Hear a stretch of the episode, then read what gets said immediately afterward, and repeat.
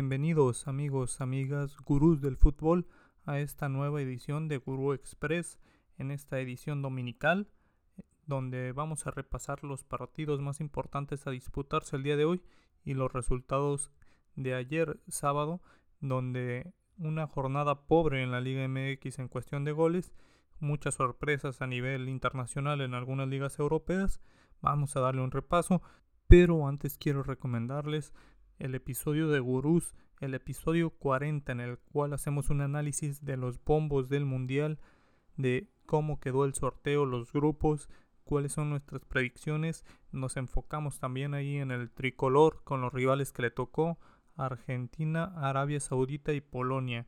Cómo le irá el tri en el mundial, ahí nos extendemos porque también un buen análisis, dos horas de plática, debate en esta en estos nuevos formatos que vamos a tener para ustedes y que van a enriquecer mucho a todos los gurús del fútbol. Por ahora comenzamos con la jornada sabatina. El día de ayer empezó con varios partidos ya retomando las ligas. Vamos a repasar primeramente la Premier League, donde hubo sorpresas, no en los líderes. El Liverpool gana 2 por 0 al Watford. Se ponía momentáneamente como líder a la espera de lo que pasara en Manchester, que, visitaba al Burnley. El Wolverhampton le gana 2 por 1 al Aston Villa. Un partido bueno para los, los Lobos. No, no tuvo acción de inicio. Raúl Jiménez no estuvo ni siquiera en la banca debido a los partidos con el tricolor. Disputó los tres. Quien fue sorprendido fue el Chelsea. El Chelsea pierde en casa 4 por 1 ante el Brentford con un Christian Eriksen que ha, retomado nivel, está ayudando mucho a este equipo que confió en él y pierde 4 por 1 el Chelsea. Era el momento del Manchester City, tenía que sacar el triunfo y desde los 5 minutos Kevin De Bruyne mete gol al 25 y cae Gundogan y con eso bastaba. Desde el minuto 25 el Manchester City 2 por 0 y ese es el resultado que perduraría por el partido.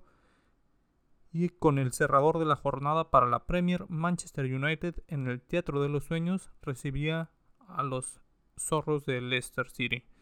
Uno por uno terminaría el encuentro.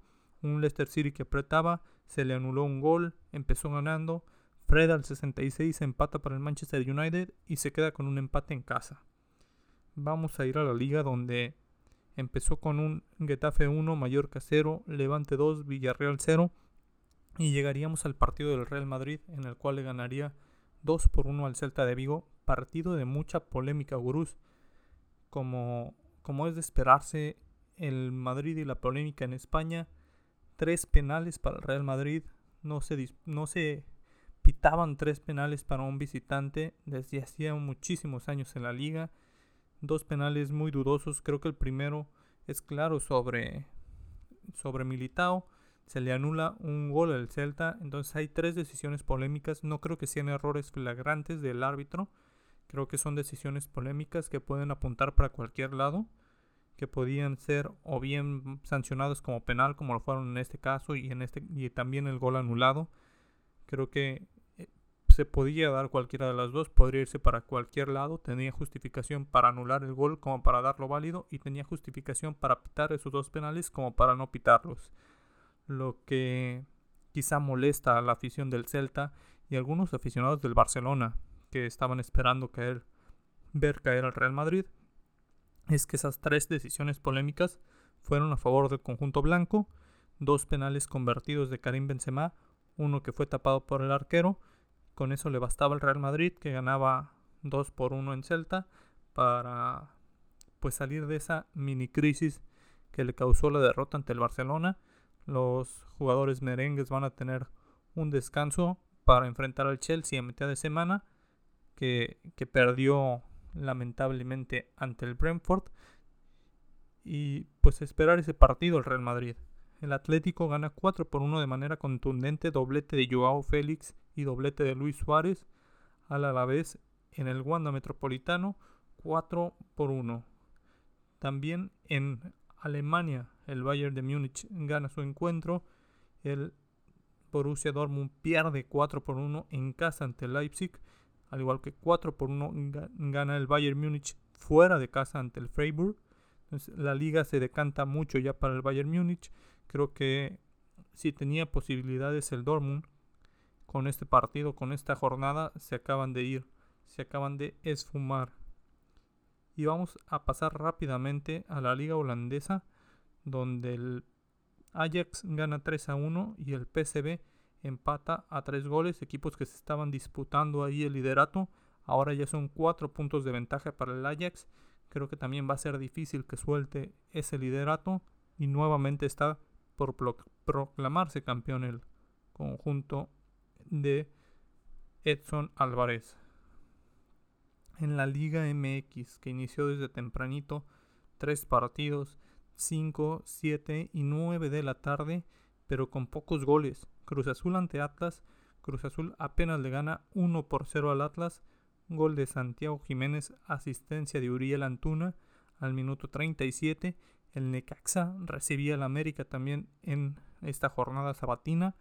Un partido que todos pensábamos que nos íbamos a ir en blanco y fue hasta el minuto 91 que Diego Valdés le da 3 puntos al América para conseguir un ascenso en las posiciones, ya peleando ahí por entrar entre los primeros ocho puestos el conjunto americanista. Parece que va a levantar un partido sufrido, pero lo importante es que ganan tres puntos fuera de casa y está peleando. El América se mete de lleno a la pelea.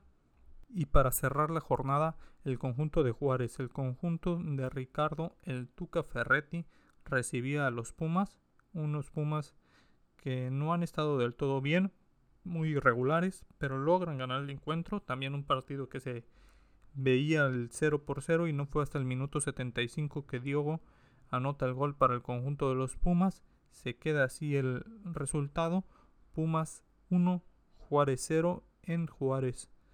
Para la jornada dominical vamos a revisar los partidos más importantes. Tenemos la Juventus ante el Inter. Un partido muy bueno uno de esos partidos de grandes italianos, se enfrenta a la 1 y 45 de la tarde y a las 8 de la mañana el Atlanta-Napoli. Creo que también es un duelo que vale la pena levantarse a verlo, a pesar del cambio de horario, a pesar de ser un domingo para levantarse tarde.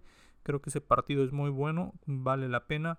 Al igual en ese mismo horario, pero en la liga francesa, el San Etienne ante el Olympique de Marsella a las 8 de la mañana y el Paris Saint Germain que juega a la 1 y 45 ante el Llorent. Creo que es un partido fácil para el París.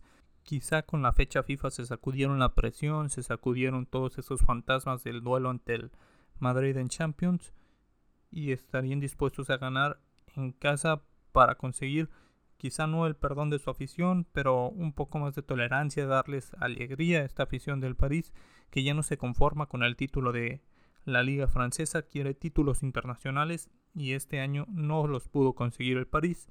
Por parte en la Liga en España también inicia temprano la actividad. El Bilbao a las 7 de la mañana recibe al Elche. También juega el Barcelona ante el Sevilla a las 2 de la tarde. Partido de segundos lugares para ver quién se queda con ese puesto. Un empate que no le serviría a ninguno de los dos. Les daría estabilidad para pelear la Champions, pero en caso de que sea un empate, serían dos puntos menos que no, con los cuales no harían presión al Real Madrid. Creo que la liga está muy decantada para el Madrid, pero el caso de un triunfo, pues sería que no dejaran que el Madrid soltara el acelerador.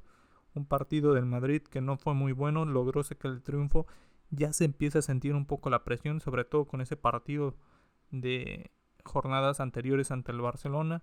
El Madrid sabe que no está ganada la liga del todo, que tiene una gran ventaja, pero que si se descuida pueden aparecer alguna que otra sorpresa.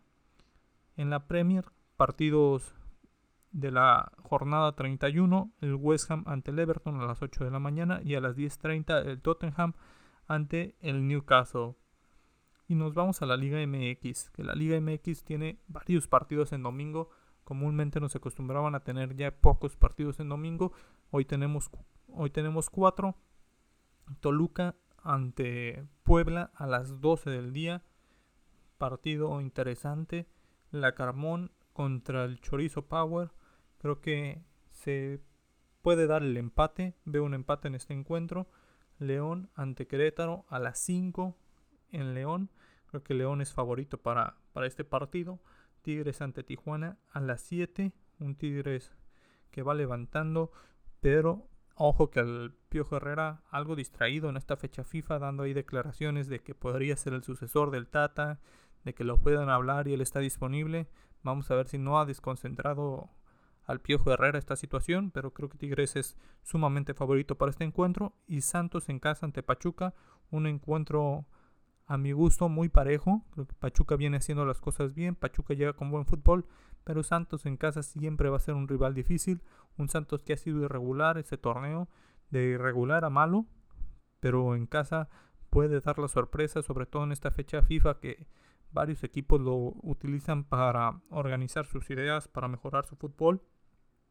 Esperemos que sea la situación de Santos y que puedan dar una mejor versión durante esta jornada y puedan pelear por meterse a la fiesta grande, siempre siendo un animador el equipo de Santos.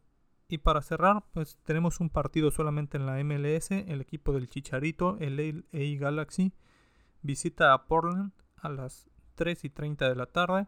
Ahí en ese horario no hay partidos de la Liga MX, es como para calentar, podemos ahí ver un poquito de la MLS o podemos ver la Liga MX femenil. A las 7 tenemos el Mazatlán ante Chivas y a la misma hora Monterrey ante Pachuca. Creo que ahí pinta para que Chivas y Monterrey ganen los partidos, aunque ese de Monterrey Pachuca puede ser disputado. Creo que Pachuca también tiene un buen equipo femenil, han hecho las cosas muy bien. Monterrey que estaba con racha perfecta, solamente ha tenido una derrota, pero pueden pueden sufrir en este encuentro, aunque sí los veo favoritos no descartemos sorpresas. Estos son los encuentros gurús, estos son los que pueden ver hoy domingo. Vamos a seguir con esta edición de Gurús Express. Les vuelvo a recomendar ese episodio 40, un episodio de dos horas en lo que nos detenemos a ver cada grupo del mundial, cada selección que va a participar. Entonces, no dejen de revisar el podcast Gurús del Fútbol, no olviden suscribirse y compartirlo con sus amigos. Nos vemos.